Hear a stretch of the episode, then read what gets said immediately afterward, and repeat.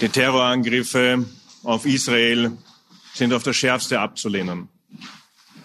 Es gibt unzählige Opfer, Frauen, Kinder, Familien. Das sagt Österreichs Bundeskanzler Karl Nehammer bei einer Pressekonferenz kurz nach dem verheerenden Überfall der Hamas auf Israel am 7. Oktober.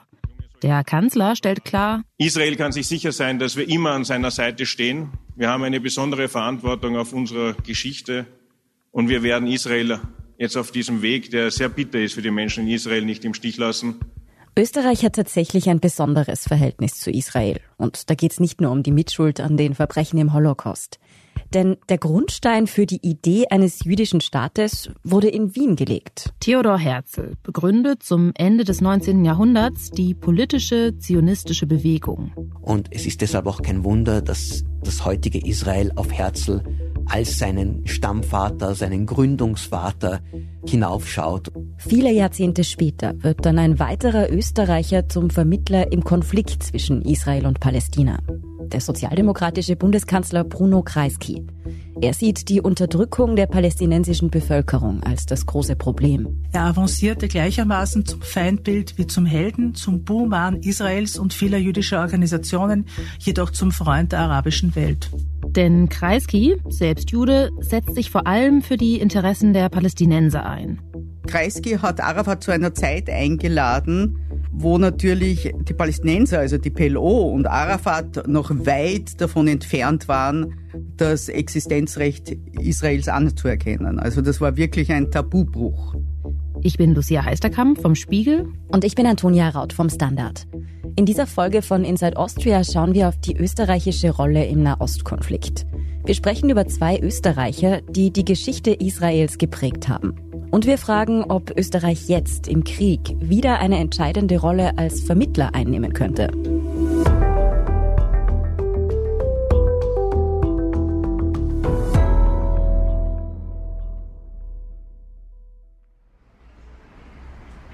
Der Herzlberg in Jerusalem ist ein Hügel im Westen der Stadt. Ich war da schon mehrmals. Es ist sehr grün und der Lärm der Stadt verstummt zumindest ein bisschen. Auf einem großen Platz steht da ein schwarzer Grabstein. Darin eingraviert ist in hebräischer Schrift der Name Herzl. Der Herzlberg in Jerusalem ist nach Theodor Herzl benannt, dem Begründer des politischen Zionismus, also der Idee, dass Jüdinnen und Juden ihren eigenen Staat brauchen. Herzl hat also Israel, wie es heute existiert, maßgeblich geprägt und seine Begründung vorangetrieben. Und zwar von Wien aus. Theodor Herzl wurde 1860 im heutigen Ungarn geboren, damals ein Teil der österreichischen Habsburg-Monarchie, in Pest, heute ein großer Teil von Budapest, in eine jüdische, typische Aufsteigerfamilie. Das ist Erik Frei. Er ist leitender Redakteur beim Standard. Ich bin auch jüdisch und als Jude in Wien aufgewachsen und dadurch war Theodor Herzl natürlich immer eine Figur, die auch in meinem Leben und auch in meinen Interessen eine wichtige Rolle gespielt hat. Die Zeit, in die Herzl geboren wird, ist eigentlich sowas wie das goldene Zeitalter für Jüdinnen und Juden in Europa. Natürlich gibt es auch damals Antisemitismus, aber in der zweiten Hälfte des 19. Jahrhunderts haben Juden in Europa eigentlich mehr Aufstiegsmöglichkeiten als je zuvor. Juden konnten erstmals studieren, sie konnten sehr, sehr viele Berufe ergreifen, die ihnen früher auch vor der Emanzipation, vor dem napoleonischen Zeitalter fast überall aus einem religiösen Antisemitismus verwehrt wurden. Und viele Juden nutzen diese neuen Möglichkeiten. Vor allem den Zugang zu den Universitäten dann umso mehr. Die Anwaltschaft, die Medizin, der Journalismus wurden ganz stark von Juden geprägt, auch die Finanzen, auch das Unternehmertum. Theodor Herzl beginnt 1878 Rechtswissenschaften zu studieren. Er ist damals 18 Jahre alt und seine Familie ist gerade von Ungarn nach Wien übergesiedelt. Wo eigentlich die größte jüdische Gemeinde überhaupt in Mitteleuropa war. Herzls Verhältnis zum Judentum ist ein für die damalige Zeit recht typisches, sagt Erik Frei. In Ungarn, wo Herzl aufwächst, gibt es schon damals eine ziemlich liberale Auslegung des Judentums. Seine Familie ist zwar Teil einer Synagoge, doch so richtig religiös ist Herzl nicht. Das heißt, Herzl war auch von seiner Jugend her zwar traditionell geprägt, hat eine starkes jüdisches Identität gehabt, aber weder war er religiös, fromm noch gläubig und hat letztlich auch nicht die jüdischen, doch sehr strengen Gesetze in seinem Alltag eingehalten. Auch der Student Herzl kann mit Religion wenig anfangen. Stattdessen wird er Mitglied in der deutschnationalen Burschenschaft Albia. Die Albia gibt es heute immer noch. Sie gehört zu den pflichtschlagenden Verbindungen und erst im Mai dieses Jahres wurde in deren Räumlichkeiten eine Hausdurchsuchung durchgeführt, weil Gäste behauptet haben, dort Bücher mit Nazi-Liedern und Hakenkreuzen gesehen zu haben. Die Ermittlungen wurden schließlich aber eingestellt. Dass ausgerechnet der Jude und Vordenker des Staates Israel, Theodor Herzl, in einer rechtsextremen Burschenschaft Mitglied war, das hat uns zumindest überrascht. Man muss aber dazu sagen, Studentenverbindungen sind Mitte und Ende des 19. Jahrhunderts noch deutlich progressiver. Da stehen vor allem bürgerliche Ideale und durchaus liberale Ideen im Vordergrund. Und das war damals auch typisch, dass auch jüdische Studenten, die sich irgendwo dieser ganzen allgemeinen Kultur zugehörig gefühlt haben, sagen, da bin ich dabei. Doch während Herzl in Wien studiert, ändert sich das gesellschaftliche Klima für Jüdinnen und Juden. Sie sind immer mehr Anfeindungen ausgesetzt. Oft hat das auch mit Neid zu tun auf die mächtigen Positionen, die viele mittlerweile besetzen. Oder auf die florierenden Unternehmen, die sich viele jüdische Familien in verhältnismäßig kurzer Zeit aufgebaut haben. Diese Emanzipation, dieser Aufstieg wurde zu einer Kontroverse, Juden wurden angefeindet und wurden auch zu einem politischen Spielball. Politische Parteien beginnen sich die Vorurteile und den Antisemitismus in der Bevölkerung zunutze zu machen. Allen voran ein Politiker springt in Wien auf diesen Zug auf. Wir christlich-sozialen stehen allen christlichen Ständen freundlich gegenüber. Wir bekämpfen nur eine Nation, die Juden. Es gab die christlich-soziale Partei, die von Karl Lueger geführt wurde und Karl Lueger war ein deklarierter Antisemit, wobei er auch viele jüdische Freunde hatte. Sein berühmter Satz war, wer ein Jud ist, bestimm ich aber er hat den Antisemitismus auch eigentlich als politisches Mittel genutzt, um Wahlen zu gewinnen. Lueger wird schließlich sogar Wiener Bürgermeister. Er gilt rückblickend als antisemitischer Vordenker Adolf Hitlers. Und Theodor Herzl erlebt gegen Ende seiner Studienzeit immer mehr Anfeindungen. Herzl war antisemitischen Reden, Pamphleten ausgesetzt und hat sich irgendwann einmal innerhalb seiner äh, Burschenschaft gegen eine solche Rede, die dort gehalten wurde, gewehrt. Doch niemand reagiert darauf. Weil ihn das so enttäuscht, tritt Herzl aus der Burschenschaft aus. Oder er wird rausgeworfen, so ganz klar ist es nicht. Sein Studium der Rechtswissenschaften schließt Herzl trotzdem ab. Aber eigentlich brennt er für etwas ganz anderes. He is a well-known author in Vienna, whose plays meet with great success at the Berg Theatre. Herzl is also a staff reporter for the Vienna newspaper Neue Free Press. Sein Interesse, seine Begeisterung war für die Literatur. Er hat begonnen, Stücke und Essays alles zu schreiben und gleichzeitig auch als Journalist zu arbeiten für die Neue Freie Presse. Herzl geht als Korrespondent nach Paris. Der Antisemitismus ist dort zu der Zeit eigentlich viel weniger ausgeprägt als etwa in Wien. Doch dann kommt es zu einem antisemitischen Skandal, der Herzls Denken entscheidend prägen soll. Es gab einen Spionagefall im Generalstab der Franzosen und das war damals in der Zeit so kurz nach der Niederlage gegen die Deutschen im deutsch-französischen Krieg eine besonders heikle Sache. Und ohne genau zu wissen, wer dafür verantwortlich ist, wurde der einzige jüdische Offizier dort im Generalstab, das war Alfred Dreyfus, verantwortlich gemacht. Es gibt einen Prozess und obwohl klar ist, dass der jüdische Offizier Dreyfus gar nicht der Spion sein kann, wird er verurteilt the trial of Alfred Dreyfus, the Jewish captain falsely accused of espionage, whose sentence was exile on Devil's Island. Hatzel is present at the trial and hears Dreyfus say, I am not guilty. Und im Zuge dieser Verurteilung, des Gerichtsverfahrens und der Verurteilung, kam es zu antisemitischen Ausschreitungen, zu Massendemonstrationen, wo plötzlich die französischen Juden erstmals gemerkt haben, auch wie sehr sie angefeindet wurden. Nicht nur für die französischen Juden ist das ein Schock. Herzl wird im Zuge der Ausschreitungen vielleicht zum ersten Mal wirklich klar, wie stark der Antisemitismus in Europa ist. Dass Juden, egal was sie tun, immer zuerst als Sündenböcke herhalten müssen. Ihn hat das erschüttert und als er dann nach Wien auch zurückkehrte, hat das sicher sein Denken, dass man eine Lösung finden muss für Menschen wie ihn, für die jüdische Bevölkerung in Europa stark geprägt. Theodor Herzl lebt zu dieser Zeit ein gut integriertes, eigentlich ziemlich ruhiges und sicheres Leben in Wien. Das will er nicht gern aufgeben und er überlegt zunächst, was Juden denn tun könnten, um den Anfeindungen zu entkommen, ohne Europa und ihre Situation dort verlassen zu müssen. Seine erste Lösung war, Juden sollen alle zum Christentum übertreten, sollen sich taufen lassen. Er hat von diesem Gedanken gehabt, dass es diese Massentaufe geben wird im Stephansdom und dann wäre das jüdische Problem gelöst. Aber Herzl wird dann klar, dass diese Idee in der Praxis nicht wirklich funktionieren kann.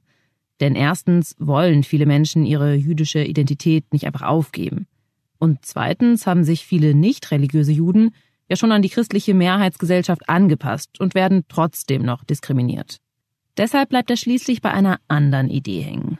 Da war der Gedanke, Juden brauchen das, was viele Völker schon haben oder alle Völker in Europa anstreben, nämlich einen eigenen Staat. Hier ist Herzl auch ein Kind seiner Zeit. Im 19. Jahrhundert ist der Nationalismus allgegenwärtig. Also hat Herzl gedacht, naja, dann brauchen Juden auch ihren eigenen Staat. Und so kam der Gedanke und so kam auch sein Werk heraus, das ist ein Buch, der Judenstaat. Jetzt ist Herzl natürlich nicht der Erste, der die Vorstellung einer Heimstätte für Juden entwickelt. Im Gegenteil, der Gedanke, dass die Diaspora der Jüdinnen und Juden nach Zion zurückkehrt, also die vertriebenen Juden in das Land zurückkehren, in das sie Gott der Bibel nachgeführt hat, dieser Gedanke ist sehr, sehr alt. Der geht ja eigentlich schon 2000 Jahre zurück, seit der Beginn der Zerstreuung der Juden aus dem damaligen Palästina und aus dem Römischen Reich. Das Gebiet Palästina, aus dem die Juden einst vertrieben wurden, gehört im 19. Jahrhundert zum Osmanischen Reich. Dort leben schon damals Juden, aber vor allem Araber und auch einige Christen. Schon vor Herzl wandert eine ganze Bewegung an Juden, insbesondere aus Osteuropa, nach Palästina aus, weil sie aus dem russischen Zarenreich vertrieben werden. Diese Auswanderer wollen in der Wüste im Nahen Osten eine neue Art des Zusammenlebens schaffen, mit religiösen und utopischen Ideen, wie Erik Frey sagt. Und diese erste Auswanderungswelle, die im Vergleich noch relativ klein war, wird auch genannt die erste Aliyah. Das war die erste Welle, die eigentlich den Zionismus begründet hat. Theodor Herzl ist aber der Erste, der diese Vision eines modernen Nationalstaats für Juden entwirft. Quasi nach europäischem Vorbild.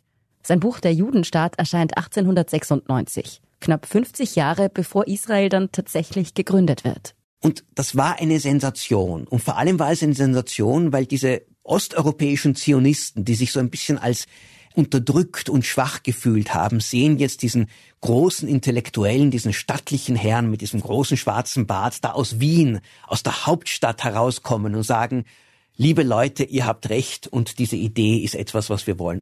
Theodor Herzl wird zum Gesicht der politischen zionistischen Idee.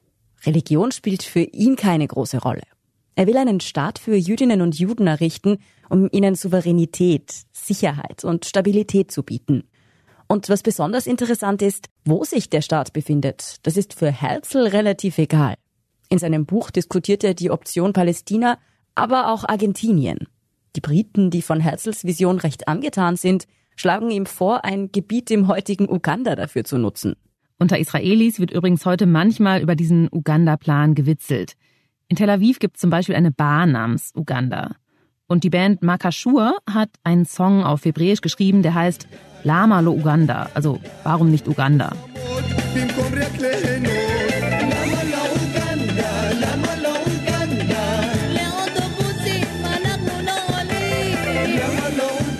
Herzl, du hast einen großen Fehler gemacht, du hast das falsche Land ausgesucht. Warum nicht Uganda? Dann wären all die Probleme hier gelöst. Ob es in Uganda tatsächlich keine Probleme gegeben hätte, das wollen wir mal in Frage stellen. Aber Herzl hat tatsächlich mit diesem Uganda-Plan der Briten geliebäugelt. Aber an einem der zionistischen Kongresse gab es auch eine Abstimmung dazu und die ging mit großer Mehrheit dagegen aus, weil damals vor allem die Zionisten, die aus Osteuropa kamen, die auch religiöser waren, die traditioneller waren, gesagt haben, es kann nur eine einzige Heimat für uns geben, nämlich das Land, wo wir herkommen, wo wir vor 2000 Jahren vertrieben wurden. Wir müssen nach Palästina gehen oder wie das auch schon damals genannt wurde, Eretz Israel. In den folgenden Jahren setzt Theodor Herzl alles daran, den Judenstaat Wirklichkeit werden zu lassen. Er schart Gleichgesinnte um sich und gründet die Zionistische Weltorganisation, sucht Verbündete auch über das Judentum hinaus. Herzl hat seine Hauptaufgabe darin gesehen, mit den Mächtigen Europas mit dem deutschen Kaiser, mit dem Papst, mit anderen zu versuchen, die Unterstützung für dieses Projekt zu gewinnen. Und auch vor Ort im Nahen Osten geht der Wiener Theoretiker in Verhandlungen. Das Osmanische Reich zerbröckelte damals langsam und Herzl hoffte vor allem, dass er mit Hilfe von mächtigen europäischen Herrschern hier den Sultan vom Osmanischen Reich dazu gewinnen kann, dem zuzustimmen. Und darum kämpfte er dann eigentlich die kommenden Jahre. Besonders interessant ist, viele Nichtjuden können Herzls Idee durchaus etwas abgewinnen. Entweder aus Antisemitismus, weil sie die Juden loswerden wollen, oder weil sie den Wunsch nach einem eigenen Nationalstaat durchaus nachvollziehen können. Wer dagegen nicht viel davon hält, sind die meisten Jüdinnen und Juden. Der Großteil der europäischen Juden standen dem Zionismus skeptisch, sogar ablehnend gegenüber. Viele hielten es für eine absolut absurde Idee. Warum sollen wir hier aus unserem doch für die meisten recht sicheren Leben im zivilisierten Europa hier in die arabische Wüste ziehen und dort ein Land aufbauen, bloß weil es halt in der Bibel so steht? Theodor Herzls Idee von einem Nationalstaat für die Juden ist also schon damals heiß umstritten. Er selbst hat die Gründung dieses Staates übrigens nicht mehr erlebt. Herzl stirbt schon 1904 mit gerade einmal 44 Jahren. Er war damals bei ziemlich schlechter Gesundheit und hat dann auch noch eine Lungenentzündung bekommen. Der Staat Israel wird erst 40 Jahre später dann tatsächlich Realität. Der Holocaust macht plötzlich auf eine grausame Art deutlich, wie dringend Juden einen eigenen Staat brauchen. Trotzdem gilt Herzl als dessen geistiger Vorreiter. Es kann ja gut sein, dass wenn es Herzl nicht gewesen wäre, wäre jemand anderer gekommen, der die gleichen Gedanken, den politischen Unterbau der zionistischen Idee geschaffen hätte. Die Idee lag in der Luft. Aber diese erste politische Unterstützung geht auf die zionistische Bewegung zurück und diese zionistische Bewegung hat Herzl ganz entscheidend begründet und geprägt. Und es ist deshalb auch kein Wunder, dass das heutige Israel auf Herzl als seinen Stammvater, seinen Gründungsvater hinaufschaut und sagt, ohne Herzl und ohne diesen berühmten Satz, wenn ihr wollt, dann ist es kein Märchen. Das hat auch den späteren Zionisten noch mit die Kraft gegeben, dieses Märchen dann im 20. Jahrhundert tatsächlich zu verwirklichen. Deshalb wurde Theodor Herzls Leichnam auch nach der Staatsgründung nach Israel überführt. Und dort ruht er auch heute noch eben am Herzlberg. In Wien erinnert dagegen ziemlich wenig an diesen historisch so bedeutenden Mann. Es gibt jetzt nicht das große Denkmal für ihn und in den 90ern wurde dann zum ersten Mal zumindest ein Platz nach Theodor Herzl benannt. Seit ein paar Wochen gibt es auch eine Gedenkplakette für Herzl, nämlich in einem Haus in der Berggasse, wo er eine Zeit lang gewohnt hat. Aber sonst ist Wien sicher nicht die Stadt, wo man auf den Spuren Herzl vieles finden kann. Da ist in Jerusalem, der Stadt, in der er nie gewohnt hat, eigentlich vielmehr eine Heimat für ihn geworden. Herzl war übrigens nicht vollkommen verblendet bei der Frage, was es heißt, einen Staat in einem bewohnten Gebiet zu errichten. Ihm war durchaus bewusst, dass in Palästina bereits Menschen leben, die nicht jüdisch sind. Herzl selbst war ein Verfechter einer liberalen Staatsordnung. Er war national, aber kein Nationalist. Er wollte, dass Juden mit Arabern dort gemeinsam leben. Seine Vorstellung davon, wie die Jüdinnen und Juden dort empfangen würden, die kommen uns allerdings aus heutiger Sicht, naja, zumindest sehr naiv vor. Und er war auch überzeugt, und da war wohl ein Utopist, dass die arabische Bevölkerung dort das Eintreffen und die Ansiedlung von europäischen Juden begrüßen würde. Das war so ein bisschen eine koloniale Vorstellung. In der Realität sah die Ankunft der jüdischen Siedler freilich anders aus. Schon ab den 1920er Jahren kam es immer wieder zu Spannungen und kämpferischen Auseinandersetzungen zwischen den jüdischen und den arabischen Bevölkerungsgruppen in der Region. Und es begann diese Art von Bürgerkrieg zwischen Juden, Zionisten und Arabern, der bis zur Staatsgründung von 1948 anhielt und mit der Staatsgründung 1948 zu einem internationalen Konflikt wurde und wie wir mit Tragik sehen, bis heute auch die dortige Region prägt. Theodor Herzl hat also in Wien sowas wie den geistigen Grundstein für den Staat Israel gelegt. Nur sieben Jahre nach Herzls Tod kommt in Wien dann ein Mann zur Welt, der sich etwa 60 Jahre später intensiv in den Konflikt einbringen wird, der später zwischen Israelis und Palästinensern ausbricht. Diesen Konflikt wollen wir hier ganz knapp im Zeitraffer umreißen. Und da ein wichtiger Disclaimer, Wir sind ein Österreich-Podcast und noch dazu ist der Nahostkonflikt sowas wie der Endgegner der Diplomatie. Wer sich etwas tiefer mit diesem komplexen Stück Zeitgeschichte beschäftigen will, dem empfehlen wir unseren Schwester-Podcast Thema des Tages. Da ist gerade ein ausführliches Erklärstück zum Nahostkonflikt rausgekommen. Wir packen Ihnen den Link in die Show Notes. Trotzdem, ein ganz kurzer historischer Überblick. Also, wir sind stehen geblieben bei Theodor Herzls Tod 1904. Ein eigener Staat für die Jüdinnen und Juden ist da noch eine abstrakte Idee, die aber mehr und mehr Anhänger findet. Zeitgleich wandern tatsächlich immer mehr Juden in das Gebiet des heutigen Staats Israel aus. Allerdings weniger mit Herzls Vision vor Augen, als vielmehr, weil sie besonders in Osteuropa verfolgt werden. Diese Einwanderung, die jüdische, hat an Fahrt aufgenommen. Die haben auch dort teilweise völlig regulär Land gekauft. Das ist Gudrun Harrer. Auch sie ist leitende Redakteurin beim Standard und die Nahostexpertin in Österreich. Palästina, wie das Gebiet damals noch heißt, ist zu dieser Zeit ja eigentlich noch Teil des Osmanischen Reichs. In den Jahren nach Herzls Tod werden dort von den ausgewanderten Juden dann schon die ersten Kibbuzim gegründet. Dorfähnliche Gemeinschaften, die eine neue Art des Zusammenlebens vor Augen haben. Und während des Ersten Weltkriegs, als das Osmanische Reich zunehmend zu bröckeln beginnt, bekommen die Zionisten dann Unterstützung von den Briten. Die spielen damals im Nahen Osten mit ihrer Kolonialpolitik eine wichtige und heute auch sehr umstrittene Rolle. Die Briten stellen sich einerseits mit der sogenannten Balfour Declaration von 1917 hinter die jüdischen Auswanderer. Die Erklärung ist nach dem damaligen Außenminister Arthur James Balfour benannt und besagt, dass Großbritannien es positiv sehen würde und dabei helfen wird, eine nationale Heimstätte für die Juden dort zu errichten. Also es ist noch keine Rede von einem Staat Israel, aber dass eben die Juden dort zuziehen können. Gleichzeitig machen die Briten aber auch Versprechungen gegenüber den Arabern, dass sie in Palästina ein Königreich errichten dürften. Sie spielen also ein doppeltes Spiel, das der Region dann schon bald zum Verhängnis werden soll. Während Herzl, wie wir schon gehört haben, ja damit gerechnet hat, dass die Juden in Palästina herzlich in Empfang genommen werden, sah die Realität dann halt doch anders aus. Je mehr Zionisten sich im Gebiet des heutigen Israel niederlassen, umso mehr Gegenwind bekommen die Siedler auch zu spüren. Der arabische Widerstand gegen die jüdische Einwanderung war sehr früh da. Also es hat ja auch schon Gewalttaten in den 20er Jahren gegeben. Unter den Arabern, die in Palästina leben, bildet sich in dieser Zeit langsam ein eigenes Nationalbewusstsein heraus. Sie verstehen sich immer stärker als Palästinenser. Zu dieser Zeit gibt es das Osmanische Reich bereits nicht mehr. Großbritannien hat jetzt offiziell das Sagen in Palästina, sozusagen als Kolonialmacht Leid, im Auftrag des Völkerbunds, dem Vorläufer der heutigen Vereinten Nationen.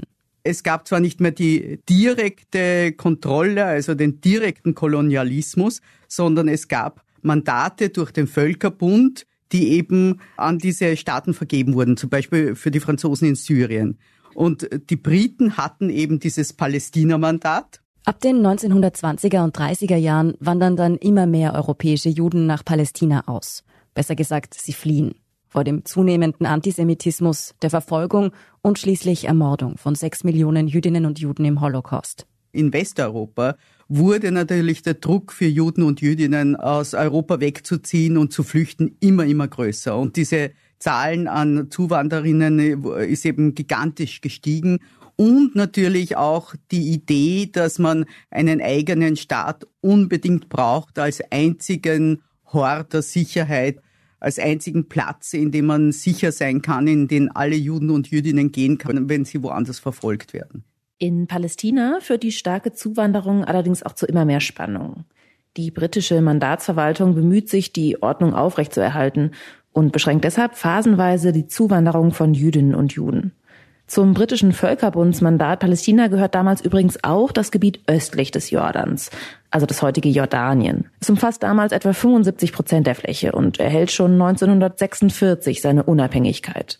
Dort regiert dann der aus Saudi-Arabien stammende Emir Abdallah als König von Jordanien. Die Gebiete westlich des Jordans bleiben dagegen unter britischem Mandat.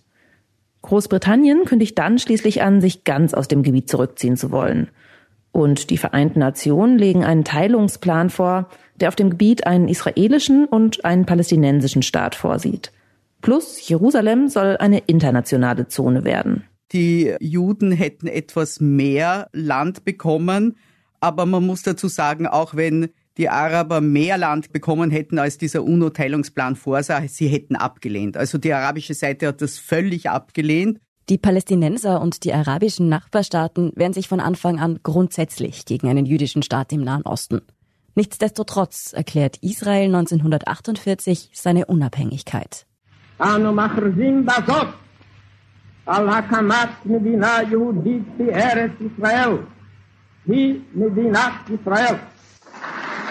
Am 14. Mai 1948 verließ David Ben-Gurion die Unabhängigkeitserklärung. Er wird Israels erster Ministerpräsident.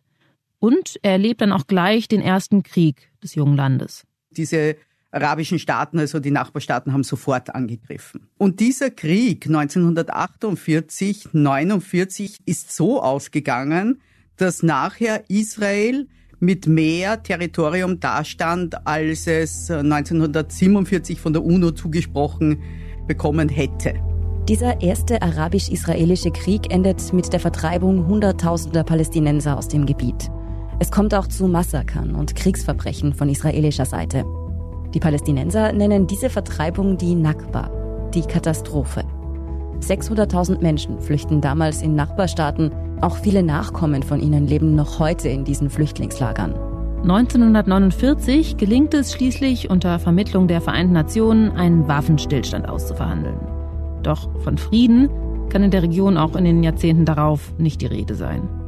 Immer wieder greifen Israels Nachbarstaaten das kleine Land an. Unter den Palästinensern bilden sich militante Terrorgruppen. Und auch auf israelischer Seite setzen sich immer wieder Kräfte durch, die das gesamte Gebiet für sich beanspruchen und anfangen, Siedlungen in den besetzten Gebieten zu errichten. Das ist jetzt alles sehr verkürzt, aber wir wollen ja, wie gesagt, nicht den gesamten Nahostkonflikt nacherzählen. Uns geht es darum, wie sich jetzt Österreich in diese verworrene Auseinandersetzung einmischt.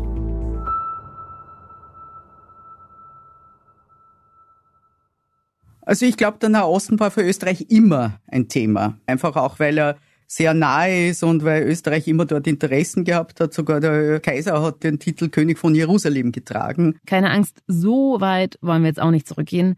Wichtig ist für uns an dieser Stelle Österreichs Haltung im Nahen Osten nach dem Zweiten Weltkrieg. Erstaunlich ist, dass nach der Staatsgründung Israels 1948 im österreichisch-israelischen Verhältnis die Verbrechen des Holocaust, an denen ja Österreich prominent beteiligt war, wenig Rolle spielte. Österreich erkennt den neu gegründeten Staat relativ früh an und knüpft auch schon 1956 erste diplomatische Beziehungen, viel früher als Deutschland. Gleichzeitig stellt sich Österreich seiner eigenen Verantwortung für die Verbrechen an Jüdinnen und Juden im Nationalsozialismus erst sehr spät. Im Gegenteil, Österreich behauptet lange, das erste Opfer der Nazis gewesen zu sein. Dieses Opfernarrativ beginnt dann aber mehr und mehr zu bröckeln, weil es halt einfach auch nicht stimmt. Und erst durch die Kriegsverbrecherprozesse in Österreich, wo klar wurde, wie wenig Willen zur Aufarbeitung der Vergangenheit da ist, wurde das immer, immer stärker. Und in diese Zeit kam dann auch rein Bruno Kreisky, der ja 1959 schon Außenminister wurde. Der Sozialdemokrat Bruno Kreisky hat Österreichs Nahostpolitik wie wohl kein anderer Politiker im Land geprägt. Und er hatte eine besondere Rolle. Kreisky ist generell eine Art Mythos in Österreich. Sogar Politiker anderer Parteien berufen sich heute gern auf den Bundeskanzler, der dem Land als solcher länger gedient hat als jeder andere. Ich habe einmal gesagt, dass es meine Meinung ist, dass die Sozialistische Partei in dem, diesem Fall, also für den Fall, dass sie zur Führung der Regierung berufen wird, so regieren muss, dass sie auch das nächste Mal weiter regieren kann. Und Kreisky war Österreichs erster und bisher einziger jüdischer Bundeskanzler. Um zu erklären, wer Kreisky ist, müssen wir wieder kurz etwas in der Zeit zurückgehen. Er wird 1911 in Wien geboren. In eine wohlhabende jüdische Familie, die sich allerdings stark an die damalige christliche Mehrheitsgesellschaft anpasst. Das Judentum ist für Kreisky selbst so ähnlich wie bei Theodor Herzl, erstmal nicht besonders wichtig. Eigentlich erst als andere ihn deshalb anfeinden, spielt es plötzlich eine Rolle. Wichtig ist für Kreisky dagegen schon früh der Sozialismus. Er engagiert sich da schon zu Schulzeiten. Zuerst bei den sozialistischen Mittelschülern, dann bei der sozialistischen Arbeiterjugend. Sie hören hier unsere Kollegin Irene Brickner. Sie arbeitet in der Innenpolitik- und Chronikredaktion des Standard und hat sich für uns die Biografie von Kreisky genau angeschaut. Sein politisches Engagement fällt in eine sehr dunkle Zeit in Österreich. Damals kommt es zu bürgerkriegsartigen Zusammenstößen zwischen christlich-sozialen, Sozialisten und auch schon den ersten Nazis. Am Ende setzen sich die christlich-sozialen durch. Engelbert Dollfuß regiert autokratisch. Heute nennt man diese Zeit auch Austrofaschismus. In dieser Zeit werden die Sozialisten dann politisch verfolgt. Auch Bruno Kreisky. Dann 1935, das war ja also schon nach dem Verbot der Sozialistischen Partei durch die austrofaschistische Regierung, ist der Bruno Kreisky für 15 Monate inhaftiert worden. 1938 kommt es zum sogenannten Anschluss Österreichs an Nazi-Deutschland. Bruno Kreisky wird aufgefordert, sofort das Land zu verlassen. Wenn nicht, wäre er weiter inhaftiert gewesen und wahrscheinlich in ein Konzentrationslager gekommen. Und er hat es dann geschafft, nach Dänemark und von dort aus nach Schweden zu fliehen. Im Exil bleibt Kreisky politisch aktiv, steigt auf und freundet sich unter anderem mit dem späteren deutschen Bundeskanzler Willy Brandt an. Nach der Befreiung Österreichs kehrt Kreisky dann aber zurück nach Wien. 1950 wird er wieder bei den Sozialdemokraten aufgenommen und arbeitet sich hoch. Erst als Staatssekretär, dann Nationalratsabgeordneter und schließlich 1959 zum Außenminister. Für ihn war der Nahostkonflikt, also der israelisch-palästinensische und der israelisch-arabische Konflikt, immer ein Brennpunkt der internationalen Beziehungen. Also er hat ihn als Angelpunkt im Kalten Krieg verstanden. Kreisky hat zum Staat Israel ein gemischtes Verhältnis. Da sind einerseits seine eigenen Erfahrungen als Jude im Zweiten Weltkrieg. Er hat selber geschrieben, dass er, wenn er sich angeschaut hat, wie viele seiner Verwandten ermordet wurden, ist er auf 20 Personen gekommen. Ja, und man sollte sich auch klar sein, was es bedeutet hat für Juden und Jüdinnen, kurz nach 1945 in Österreich zu leben, in einem Land, das sich als Opfer des Nationalsozialismus gesehen hat, aber wo sehr, sehr viele auch Mörder der eigenen Verwandten frei auf der Straße spazieren gegangen sind. Und ich nehme an, dass das eine sehr, sehr exponierte, unangenehme Sache für den Bruno Kreisky war. Für ihn ist klar, der Staat Israel ist eine notwendige Reaktion auf den Holocaust. Die Existenz Israel steht für Kreisky außer Frage hat wörtlich geschrieben, es gibt Israel nun einmal. Und deswegen könne man nicht umhin, diesem Staat eine Existenzberechtigung zuzubilligen und diese Existenz auch mit großen Anstrengungen zu sichern. Gleichzeitig versteht sich Kreisky nicht in erster Linie als Jude, sondern vor allem als Sozialdemokrat. Und deshalb ist es ihm besonders wichtig, sich mit den unterdrückten Völkern dieser Erde zu solidarisieren. Das heißt, er hat die Situation der Palästinenser also das werte ich jetzt nicht, ich sage es. Also er hat das als unterdrückerische Situation gesehen. Wohl vor allem deshalb engagiert sich Kreisky stark für die Palästinenser. Zunächst als Außenminister, dann ab 1970 als Bundeskanzler. Und er setzt Schritte, die im Westen eigentlich als Tabu gelten. Einer dieser Tabubrüche erfolgt drei Jahre nach seinem Amtsantritt als Bundeskanzler bei einem Ereignis, das international für Entsetzen sorgt furchtbar schwere Entscheidungen. Ich bitte, ich wollte gerne fragen, hat jemand schon über Leben und Tod hier zu entscheiden gehabt? Ja? Hat jemand schon hier zu entscheiden gehabt über Leben und Tod, aus dem Krieg? Ja. Das ist die primäre Frage. Ich habe das zum ersten Mal müssen. Ja? Am 28. September 1973 überfallen palästinensische Terroristen einen Zug in Machek, einer Kleinstadt in Österreich. Der Zug kommt aus der damaligen Sowjetunion. Darin sitzen 37 Juden, die über Österreich nach Israel auswandern wollen. Die Terroristen nehmen drei Juden und einen österreichischen Zöllner als Geiseln. Und haben sie auf einem VW-Transporter in Richtung Flughafen Wien transportiert.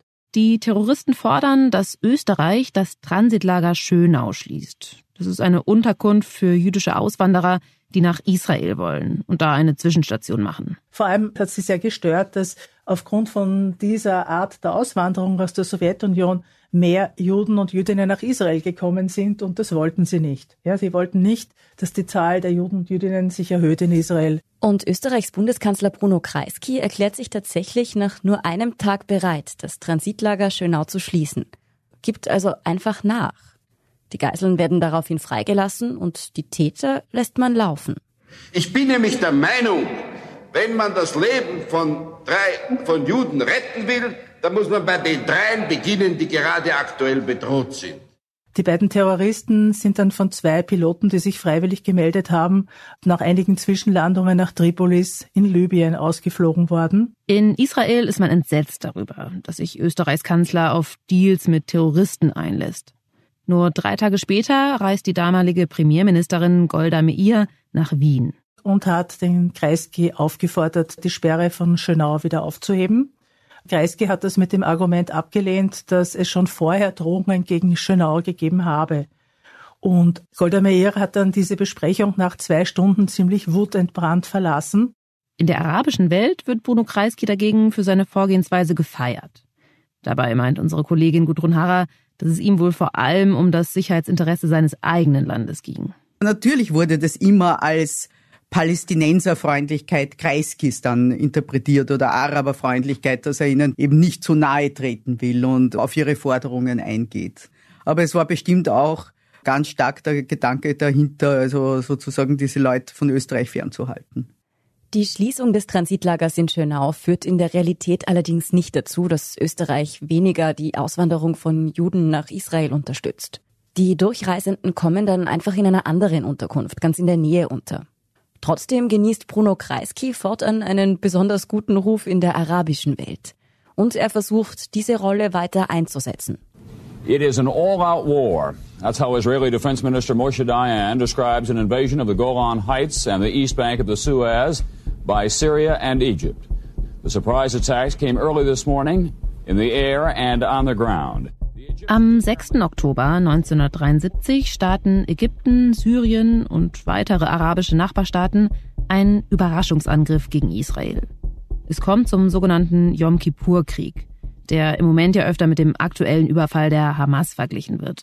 Auch wenn es eigentlich viele Unterschiede gibt, beide Angriffe haben gemeinsam, dass Israel davon eiskalt überrascht wird. Einen Monat später reist Kreisky jedenfalls nach London zu einer Konferenz der Sozialistischen Internationalen zur Lage im Nahen Osten. Neben Kreisky sind da auch Golda Meir, die israelische Premierministerin, und der deutsche Bundeskanzler Willy Brandt. Bruno Kreisky spricht sich auf der Konferenz für die Schaffung eines Palästinenserstaats aus, also für eine Zwei-Staaten-Lösung. Und er fordert eine Erkundungsmission, die prüfen soll, ob es Voraussetzungen für eine friedliche Lösung des Nahostkonflikts gibt. Er wird daraufhin zum Delegationsleiter der Sozialistischen Internationalen im Nahen Osten ernannt. Also die erste Mission hat den Kreisky Mitte März 74 nach Ägypten, Syrien und Israel geführt. Am 11. März hat er in Ägypten auch den Palästinenserchef Yasser Arafat getroffen. Yasser Arafat ist damals Chef der palästinensischen Befreiungsorganisation PLO. Die ist in den 70ern noch militant und verübt zahlreiche gewaltsame Anschläge.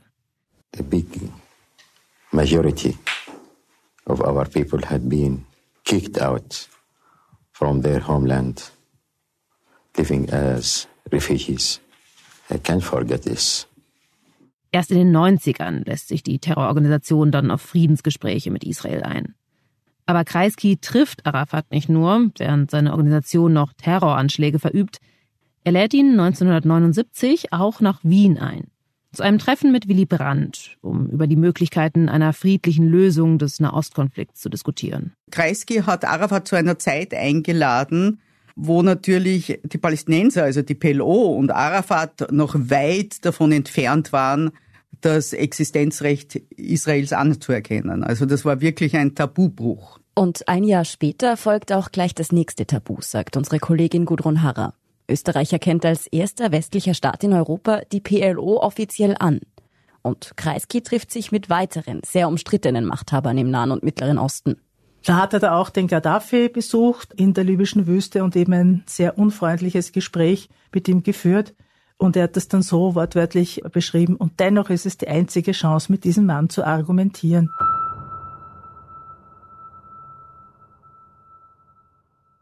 Das bringt Kreiskys Intention im Nahen Osten wohl ziemlich gut auf den Punkt. Auch wenn er für seine Gespräche mit Terroristenführern und Diktatoren harsch kritisiert wird, es ist ihm wohl wirklich ein Anliegen, eine Einigung zu erwirken. Und dazu, findet jedenfalls Kreisky, muss man eben mit allen reden. Enge Kontakte entwickelt er deshalb auch mit dem ägyptischen Staatsoberhaupt Anwar al-Sadat. Der reist dann in den 70ern gleich mehrmals nach Wien. Am 11. Februar 78 hat der Kreisky den Sadat dann mit dem damaligen israelischen Oppositionsführer und Vorsitzenden der israelischen Arbeitspartei, den Shimon Peres, zusammengeführt. Und am Ergebnis des Treffens in, in Salzburg war eine Einladung für Peres nach Ägypten. Es wurde berichtet, dass eine sehr positive Atmosphäre für diesem Gespräch geherrscht habe. Und im September desselben Jahres unterzeichnen Ägypten und Israel dann einen historischen Friedensvertrag, das sogenannte Camp David Abkommen, vermittelt durch die USA. Wie viel dazu die Gespräche beigetragen haben, die Kreisky eingefädelt hat, das wissen wir nicht. From Washington, here is Walter Cronkite. Good evening. The Smitty's summit at Camp David is over, and Israel and Egypt have agreed to two documents taking a giant step toward achieving peace in their troubled corner of the world. Wenn Sie sich jetzt fragen, was Kreisky am Ende tatsächlich im Nahostkonflikt bewirkt hat, dann muss man ehrlicherweise sagen, wenig. Was danach passiert ist, ist eine lange Reihe von Versuchen, irgendeine Form von Frieden im Nahen Osten zu ermöglichen und vom Scheitern dieser Versuche sehr oft eben auch aufgrund von Terroranschlägen von arabischer Seite, aber auch der israelischen Politik. Also in dem Sinne ist das leider alles, ja, es hat zu keinem Fortschritten geführt, im Gegenteil, wie man jetzt sieht. Österreichs Beziehungen zu Israel verschlechtern sich unter Bruno Kreisky zusehends. Aber trotzdem hat es in der israelischen Gesellschaft einiges bewirkt. Das heißt, bei denen, die der Meinung waren, dass man sich verständigen muss mit den Arabern und den Palästinensern, denen hat das natürlich Auftritt gegeben. Allerdings konnten sich diese Kräfte innerhalb Israels nie nachhaltig durchsetzen. Vielleicht hätten Kreiskys Verhandlungsbemühungen schon etwas bewirken können, wenn nicht immer wieder auf beiden Seiten die Extremisten gesiegt hätten. Zumindest hat er jedenfalls versucht, in der Außenpolitik starke eigene Akzente zu setzen. Damit ist es in Österreich nach der Kreisky-Ära 1983 vorbei. Kurz nach Kreiskys Abgang ist ja auch die Waldheim-Affäre ausgebrochen.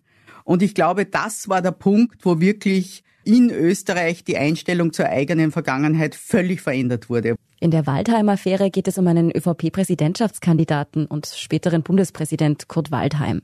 Der hat seine NS-Vergangenheit verschwiegen und als das bekannt wurde, brach zum ersten Mal eine echte Debatte über Österreichs Mittäterschaft im Nationalsozialismus aus. Wo das eben auch in der Beziehung zu Israel und in der Bewertung dessen, was Israel macht, viel, viel mehr Rolle spielte. Also da konnte niemand mehr sagen, wir wissen nichts mehr und die Vergangenheit spielt keine Rolle. Also ich glaube, das war wirklich eine Zäsur für das Land Davon, dass Österreich einmal eine wichtige Rolle im Nahostkonflikt gespielt hat, merkt man heute nichts mehr. Vieles hing einfach sehr stark an der Person Kreisky. Und was auch dazu kommt, die Möglichkeiten eines kleinen Landes haben sich völlig geändert. Die sind einfach innerhalb der EU auch nicht mehr da. Nicht nur in Bezug auf Israel hat sich die Art, wie Österreich Außenpolitik betreibt, durch den EU-Beitritt stark verändert. Da gibt's andere große Spieler und man sieht dann wirklich, dass Österreich nach dem EU-Eintritt ein bisschen immer schaut, was macht die Mehrheit in der EU.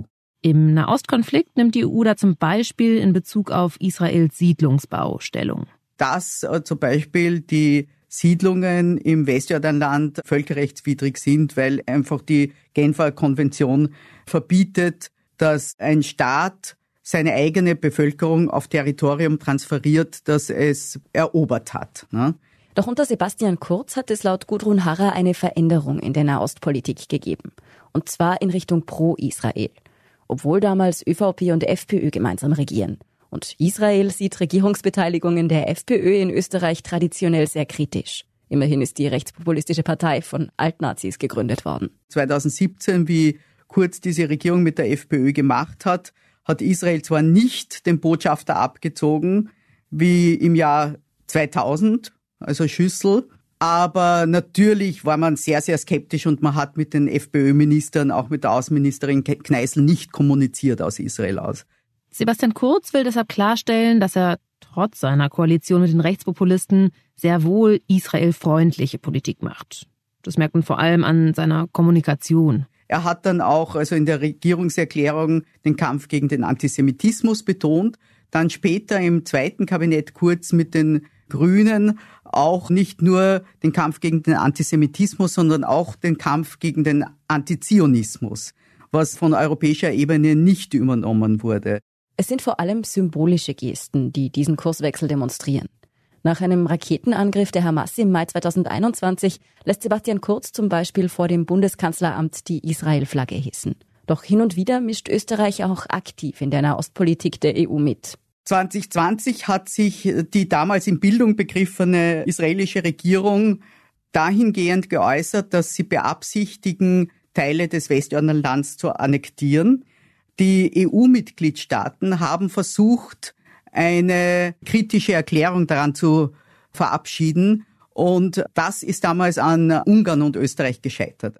Wenn es darum geht, Israel zu kritisieren, ist Österreich also auffallend still geworden. Die Begründung ist dann, wir machen keine Megafonpolitik. Also wir richten ihnen das nicht so aus, aber wir haben unsere rechtliche Position eigentlich nicht geändert. Also wir sind gegen Annexionen im Westjordanland, aber wir unterstützen trotzdem keine Erklärung der EU-Mitgliedstaaten dazu. Also das ist einfach auch eine große Änderung des Politikstils. Und dieser Kurs setzt sich auch nach Kurzabgang unter dem aktuellen ÖVP-Kanzler Karl Nehammer fort. Nach dem Terrorangriff der Hamas am 7. Oktober stellt Nehammer sofort klar, Israel kann sich sicher sein, dass wir immer an seiner Seite stehen. Wir haben eine besondere Verantwortung auf unserer Geschichte und wir werden Israel jetzt auf diesem Weg, der sehr bitter ist für die Menschen in Israel, nicht im Stich lassen.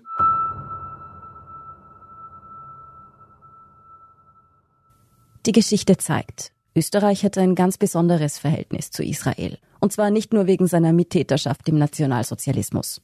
Der Grundstein für den jüdischen Staat wurde gewissermaßen in Wien gelegt. Und in den 70ern hat Österreichs erster und bisher einziger jüdischer Bundeskanzler aktiv in den Nahostkonflikt eingewirkt und sich vor allem für die Interessen der Palästinenser eingesetzt. Heute positioniert sich Österreich eindeutig an der Stelle Israels. Das ist vor dem Hintergrund der aktuellen Ereignisse, des brutalen Angriffs der Hamas auch international die Linie vieler westlicher Staaten. Was man allerdings auch sagen muss, in Israels Regierung haben sich inzwischen eindeutig die Kräfte durchgesetzt, die an einem Frieden mit den Palästinensern kein Interesse haben. Die im Gegenteil den Konflikt immer weiter aufheizen. Durch den fortschreitenden Siedlungsbau im Westjordanland, durch die Gewalt ultranationaler Rechter. Und auch das Vorgehen der israelischen Armee, die vielen zivilen Opfer und das unsagbare Leid in Gaza verhärten die Fronten natürlich weiter.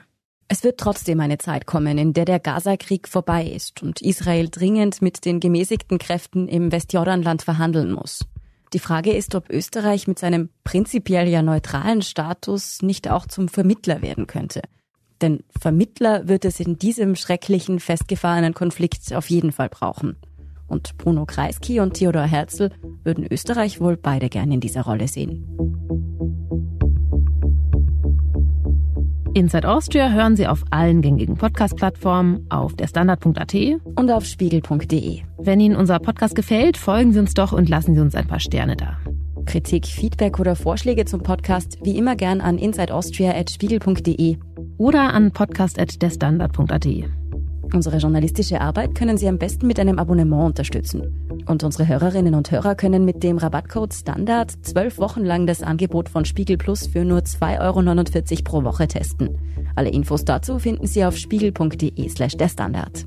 Alle Links und Infos stehen wie immer auch in den Shownotes zu dieser Folge. Danke fürs Zuhören und allen, die auch hinter den Kulissen an diesem Podcast mitwirken. Es waren diesmal vor allem Scholt Wilhelm in der Redigatur und Christoph Neubert in der Produktion. Ich bin Lucia Heisterkamp. Ich bin Antonia Raut. Wir sagen Tschüss und Baba.